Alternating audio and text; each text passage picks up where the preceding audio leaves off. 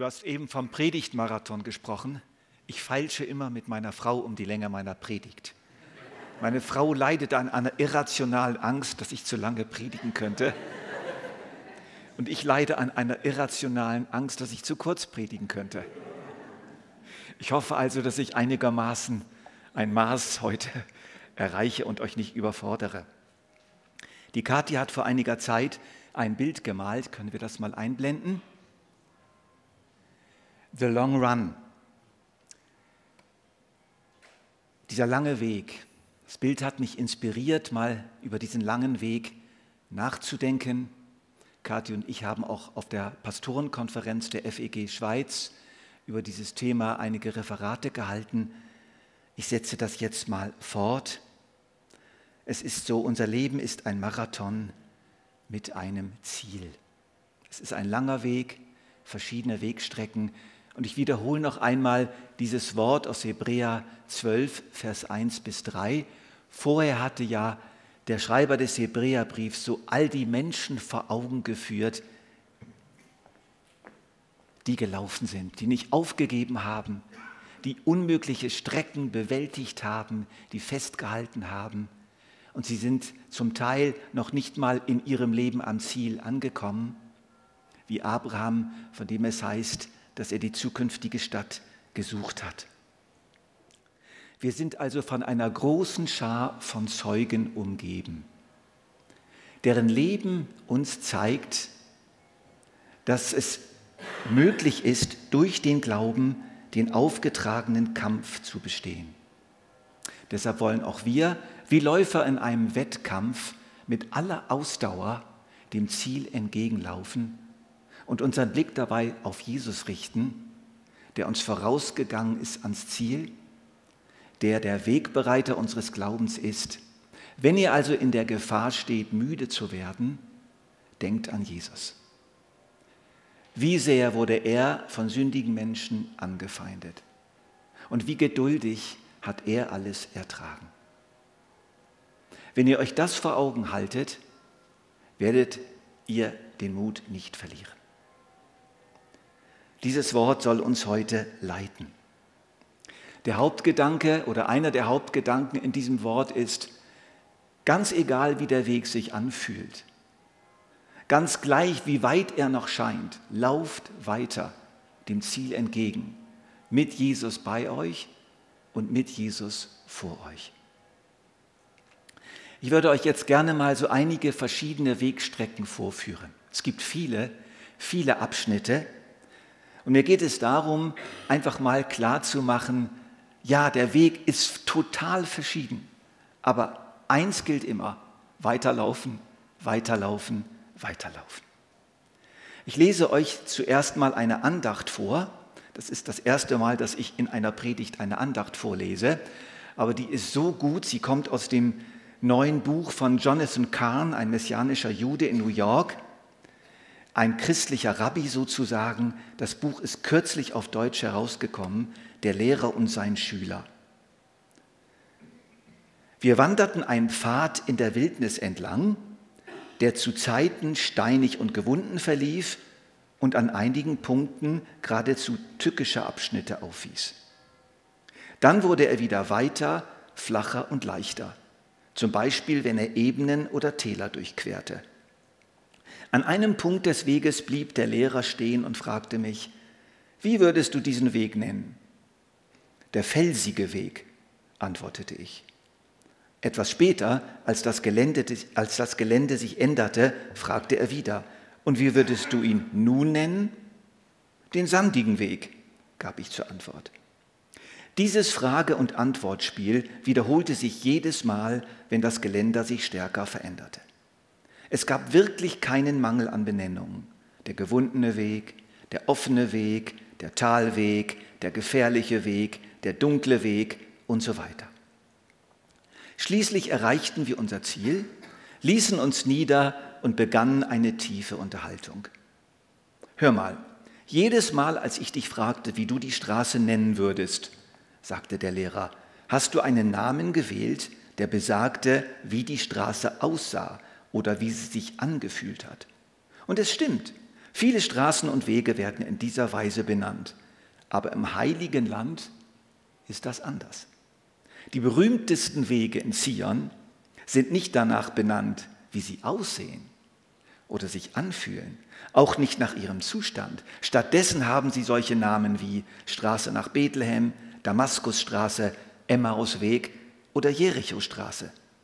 Aha, die bekanntesten Straßen Zions werden nach Plätzen benannt. Nicht nur nach Plätzen, sondern Zielen, Bestimmungen. Ihre Namen kommen nicht von ihrem Aussehen, sondern davon, wohin sie dich führen. Das ist das Geheimnis der Straßen Zions, sagte der Lehrer. Auch bei der Reise deines Lebens wirst du die Straße zu Zeiten steinig finden, dann wieder glatt, schwerer, härter, gefährlicher, erfreulicher oder unerträglich.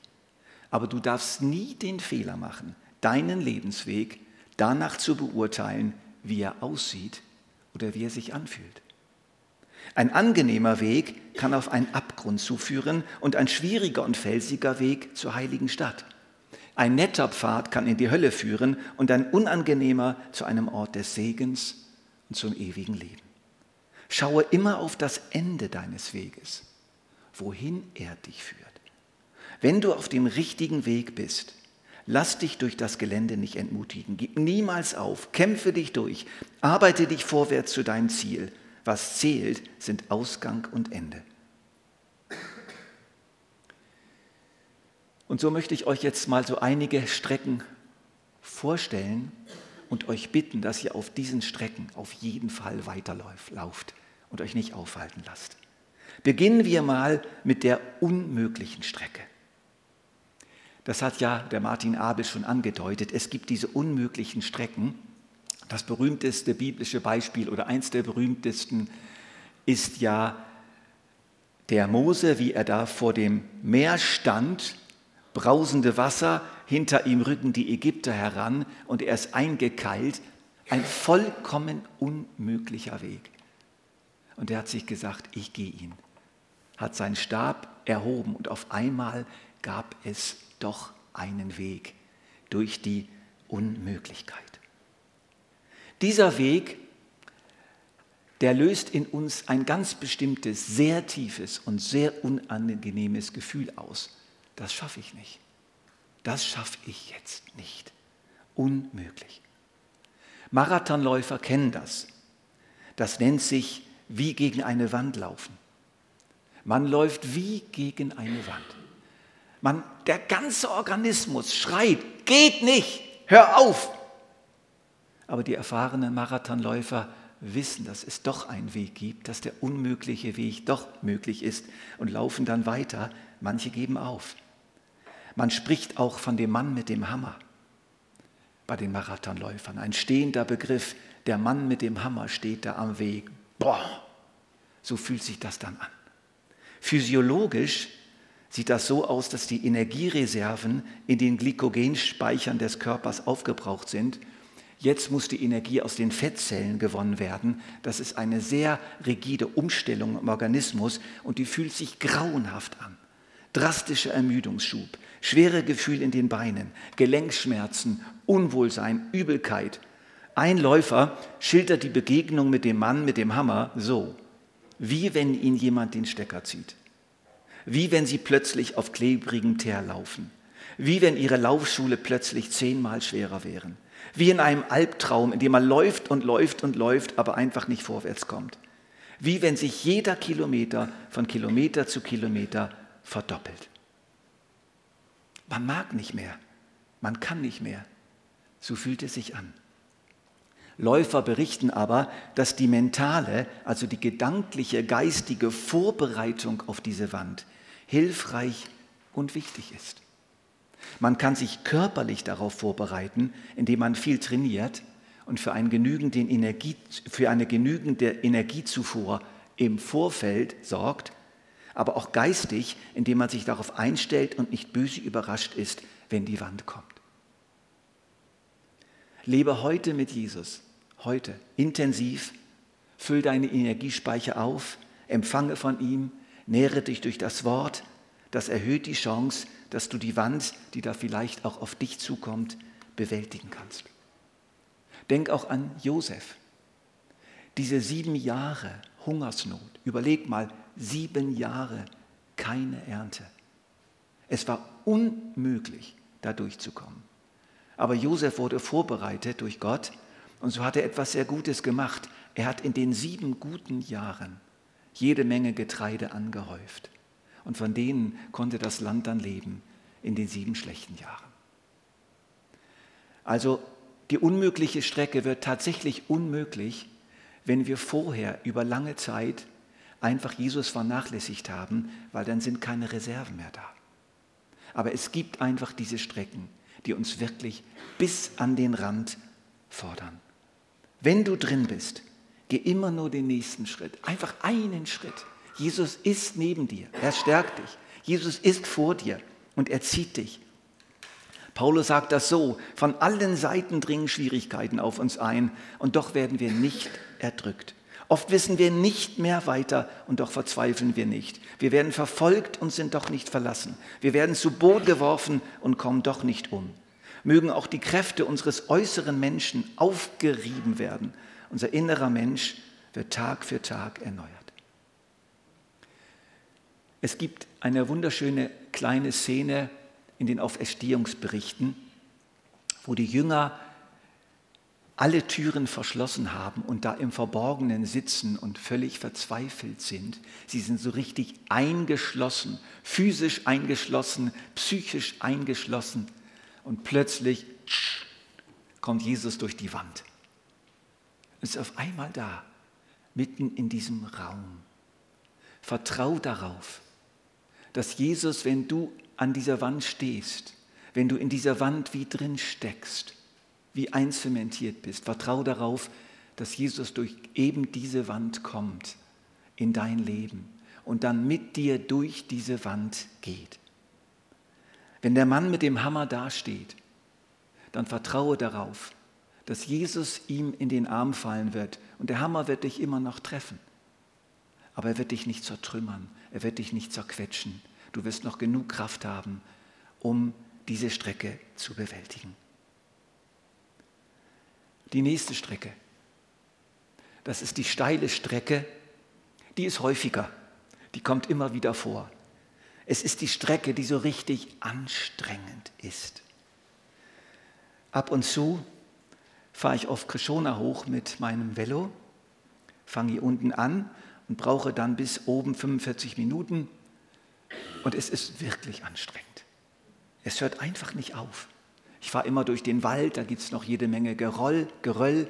Der Weg ist sehr uneben und ich kann einfach nicht stoppen. Ich kann nicht einfach da sitzen und Pause machen. Ich muss treten und treten. Ich will ja irgendwann ankommen. Und ich sage euch, das ist jedes Mal, obwohl ich das schon so viele gemacht habe, ein wunderschönes Gefühl, wenn ich die letzten Meter bis zur Kirche dann geschafft habe und um die Kirche herum fahre und dann der Ausblick und dann setze ich mich auf die Bank mach Pause und dann in fünf Minuten runter. Herrlich, dieser Weg nach unten. Ich kann einfach rollen lassen. So ähnlich dürfen wir uns die Ewigkeit vorstellen. Manchmal geht aber dieses Stück eben länger als 45 Minuten. Manchmal geht es einen Tag, manchmal eine Woche, manchmal geht es Monate, manchmal gibt es sogar Jahre, die einfach so fürchterlich anstrengend sind im Glaubensleben, in der Gemeinde, aber auch im Beruf, in der Familie. Es sind mühsame Strecken, die einfach so anstrengend sind und man kommt da wie nicht raus. Die Botschaft ist, geh weiter. Bleib treu in deinen Aufgaben, zieh sie durch, lauf nicht weg. Deine Belohnung wird reichlich sein, ganz reichlich. Vermeide auf diesen langen, anstrengenden Strecken das Schimpfen und das Murren. Nimm diese Strecke aus Gottes Hand. Es ist der Weg, der dir verordnet ist. Der bequeme Weg ist nicht der bessere Weg, nicht der richtige Weg. Paulus sagt das so, daher meine geliebten Brüder, seid fest, unerschütterlich, alle Zeit überreich in dem Werk des Herrn, da ihr wisst, dass eure Mühe im Herrn nicht vergeblich ist. Andere Übersetzungen übersetzen das anders und ich finde diesen Begriff Mühe, eine wörtliche Übersetzung der Elberfelder, so wichtig. Wisst, dass eure Mühe nicht vergeblich ist. Jetzt kommt eine weitere Strecke. Und einige von uns laufen durch diese Strecke hindurch, sind durch diese Strecke hindurchgelaufen. Ich kenne sie auch aus meinem Leben. Aber bei manchen Menschen ist diese Strecke besonders lang und besonders schwer. Es ist die dornige Strecke. Wir müssen uns diese Strecke so vorstellen, dass von beiden Seiten des Weges Dornenhecken, Dornenbüsche in den Weg hineinragen und sich sogar überschneiden. Und es gibt nur diesen Weg. Da unten läuft er, du siehst ihn. Aber du musst durch diese Dornenhecke hindurch. Und es sind lange Dornen und es sind spitze Dornen. Und du wirst zerrissen, du wirst gestochen. Und es geht nicht anders. Es ist die Zeit der Schmerzen, der psychischen Schmerzen, aber auch der körperlichen Schmerzen. Es gehört zum Leben, diese Schmerzperioden. Es ist einfach so, dass immer wieder auch Christen davon geplagt werden, von der Zeit der Schmerzen. Paulus hat ähnliches erlebt. Er schreibt den Korinthern, es ist mir ein Leiden auferlegt worden, bei dem mein Körper, bei dem mein Körper wie von einem Stachel durchbohrt wird. Einem Engel des Satans wurde erlaubt, mich mit Fäusten zu schlagen, damit ich vor Überheblichkeit bewahrt bleibe. Das ist deftig.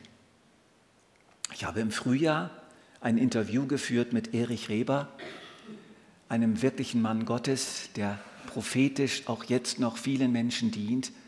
Und er ist solch ein Mann der Schmerzen. Ich habe ihn befragt. Dieses Interview wird demnächst in der Zeitschrift von Kingdom Ministries erscheinen. Und ich lese euch einen Ausschnitt aus diesem Interview vor. Er leidet seit Jahren unheimlich. Viele Leute können das schwerer ertragen als er selbst und kommen dann bei ihm vorbei mit den unmöglichsten Vorschlägen, warum er jetzt so leidet. Ich sage euch, das ist etwas vom Schlimmsten für ihn. Könntest du uns kurz erzählen, Erich, worin eigentlich dein Leiden besteht? Mein aktuelles Leiden dauert jetzt acht Jahre. Vor vier Jahren hat es sich stark verschlimmert. Vor diesen acht Jahren hatte ich den ersten MS-Schub der eine Trigeminusneuralgie vor vier Jahren ausgelöst hat. Nach ärztlich anerkannter Auffassung gehört die Reizung dieses Gesichtsnervs zu den schlimmsten Schmerzattacken, die ein Mensch haben kann. Auf der Schmerzskala von 1 bis 10 wird dieser Schmerz bei Faktor 10 angesiedelt. Tag und Nacht kommen diese Attacken, etwa 60 Mal am Tag. Das kann jeweils bis zu zwei Minuten dauern mit dem Wert 10 auf der Schmerzskala. Der Schmerz schießt plötzlich ein und fühlt sich an, wie von brennenden Kohlen berührt zu werden. Unerträglich. Ich werde also ständig überfallen. Die, Multi, die MS löst bei mir auch Fatigue aus, eine Kombination von quälender Müdigkeit und massiver körperlichen Erschöpfung. Man fühlt sich wie von einem Panzer zermalmt. Dazu kommt eine häufige Übelkeit. Gestern Abend kam eine Nachricht von ihm und er schrieb, ich fühle mich so, als wenn mein Gesicht in kochendes Öl getaucht wird. Kam gestern Abend die Meldung von ihm. Zum Interview zurück. Wie erlebst du Gott in deinem Leiden? Als das Leiden angefangen hat, waren wir als ganze Familie in Israel im Einsatz. Dort stieß ich zwei Tage vor meinem ersten Schub in der Bibellese auf drei Männer im Feuerofen. Mir war die Geschichte vertraut, aber ich erkannte zum ersten Mal, dass die drei Freunde gebunden in den Feuerofen geworfen wurden. Nebukadnezar sah dann im Feuerofen eine vierte Person, die aussah wie ein Göttersohn. Sie ging dort im Feuer umher und die drei Freunde liefen ebenfalls frei im Feuer umher. Da spürte ich die Erkenntnis in mir, wir werden nicht vor jedem Feuerofen bewahrt, aber Gott ist mit uns im Feuerofen und wir können im Feuer frei sein. Diese Geschichte ist mir dann zur ganz persönlichen Botschaft geworden. So lautet der Titel dieses Interviews dann auch Der Mann im Feuerofen. Was hat dir über die Jahre geholfen, die Schmerzen zu ertragen? Was soll ich sagen? Das Wissen, nicht Gott verlassen zu sein. Das Wissen, dass das nicht das Ende ist, dass letztlich ewige Herrlichkeit mich erwartet. Mein Arzt hat mir gesagt, er hätte noch nie jemanden getroffen, der solche Schmerzen so ertragen hatte. Ich konnte ihm von Jesus erzählen. Erich läuft weiter ohne Selbstmitleid, ohne Bitterkeit, ohne Anklage, auf Gott vertrauend, der mit ihm im Feuer herumläuft. Aber ich würde mir schon wünschen, wirklich, dass es für Erich endlich mal vorbei ist mit dem Leid. Aber es hört einfach nicht auf, zurzeit noch nicht. Die nächste Strecke ist weniger schmerzhaft, aber sie hat auch ihre Tücken. Es ist die öde Strecke. Dort gibt es wenig Dornen oder sogar keine. Die Strecke ist nicht besonders steil. Auch den Mann mit dem Hammer gibt es nicht. Aber die Strecke ist öde. Langweilig. Überhaupt nicht abwechslungsreich. Immer dasselbe, dieselbe Routine, dieselbe Arbeit, dieselben Gottesdienste, dieselben Bibelstellen, dieselben Stolpersteine, dieselben blöden Angewohnheiten meines Mannes oder meines Chefs und so weiter. Das kennen wir. Immer dasselbe. Das Leben fühlt sich so trocken an. Man muss so treu und mühsam seine Pflicht erfüllen, Tag für Tag. Und es ändert sich nicht viel. Und man fragt sich, wohin führt das alles? Lohnt sich das alles überhaupt? Das Leben ist ein Stück langweilig geworden. Auch das Leben mit Gott. Ich erlebe keine besonderen Wunder mehr. Die Bibel sagt mir nicht viel. Der Hauskreis, na ja. Die Gottesdienste, na ja. Gott ist wie hinter einem Nebel verborgen. Das Leben läuft nicht schlecht im Allgemeinen, aber wo bleiben die Gewürze, das Besondere, das Berauschende? Israel in der Wüste, wo sind die Gewürze Ägyptens? Lauf weiter gerade in dieser Zeit, mit Jesus an deiner Seite, der dir am Ende deines Lebens so begegnen wird, dass sich jede Öde gelohnt hat. Es wird ein rauschendes Fest geben und es wird keine Langeweile mehr geben. Es wird keine Öde mehr geben. Aber jetzt sei treu im Kleinen. Danke für das, was du hast. Höre nicht auf mit dem Gebet, mit dem Leben in der Gemeinschaft der Glaubenden, auch wenn es dir nicht mehr so viel gibt und seinen Geschmack ein Stück weit verloren hat. Höre nicht auf, tapfer und dankbar an dein pflichtgemäßes Tagwerk zu gehen, von ganzem Herzen für Jesus und mit ihm. Und du kommst vorwärts, auch in dieser Zeit, wirklich vorwärts. Du denkst vielleicht, du drehst dich seit längerem im Kreis, aber es stimmt nicht.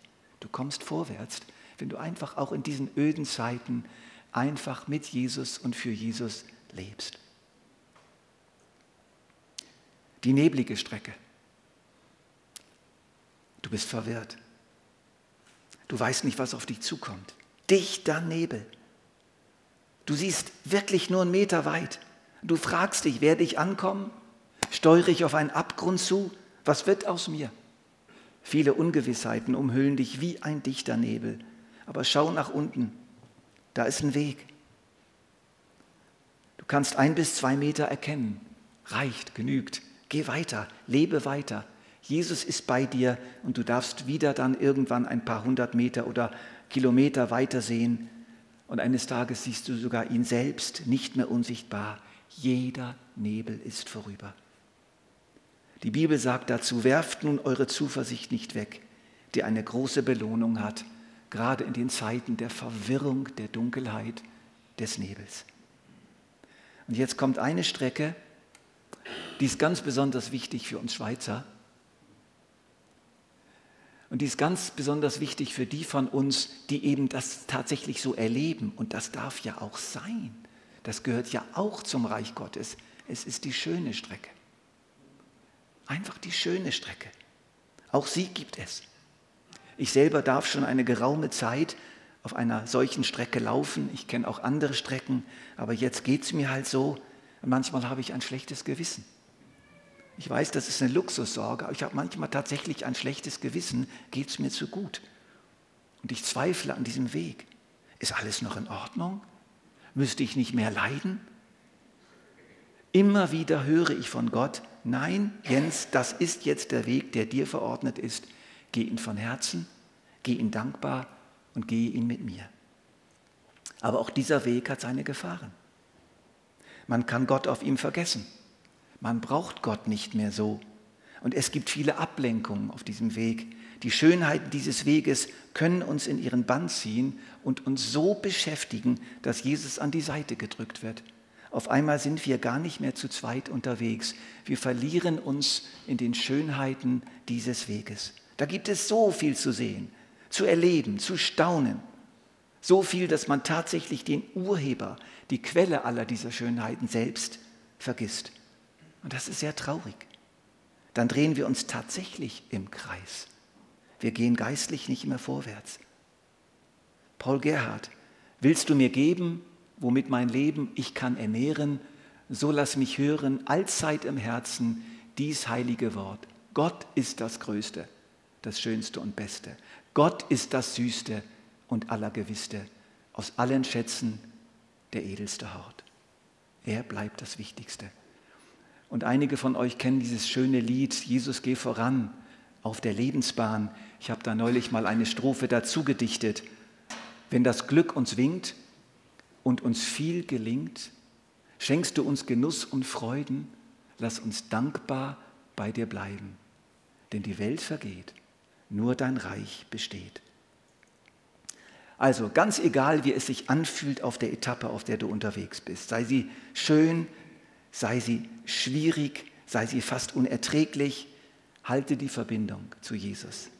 Halte weiterhin die Gebote Gottes, setz dich für ihn ein.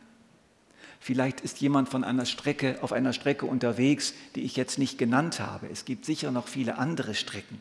Da könnt ihr gleich ein bisschen drüber nachdenken. In jedem Fall bleib ausgerichtet auf das letzte Ziel. Jesus selbst ist das Ziel. Ihn zu sehen von Angesicht zu Angesicht.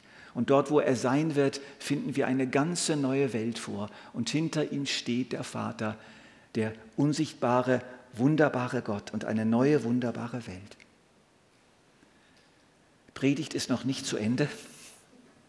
Ich hoffe, es ist keine Marathonpredigt, aber ihr müsst unbedingt noch einen Auszug sehen aus dem Film Sein letztes Rennen ein wunderbarer Film äh, mit Dieter von Hallervorden, der einen alten Mann spielt, der Marathonläufer war, viele Erfolge hatte und dann im öden Altersheim fast verreckt vor Langeweile und vor Öde und er sagt sich, ich will es noch mal wissen und bittet seine Frau bei ihm im Altersheim, die seine Trainerin war, komm, trainiere mich nochmal. Sie zögert, sie sperrt sich und schließlich ist sie ihm zu Willen und er beginnt nochmal ein Training und das ganze Altersheim steht Kopf und alle halten ihn für verrückt.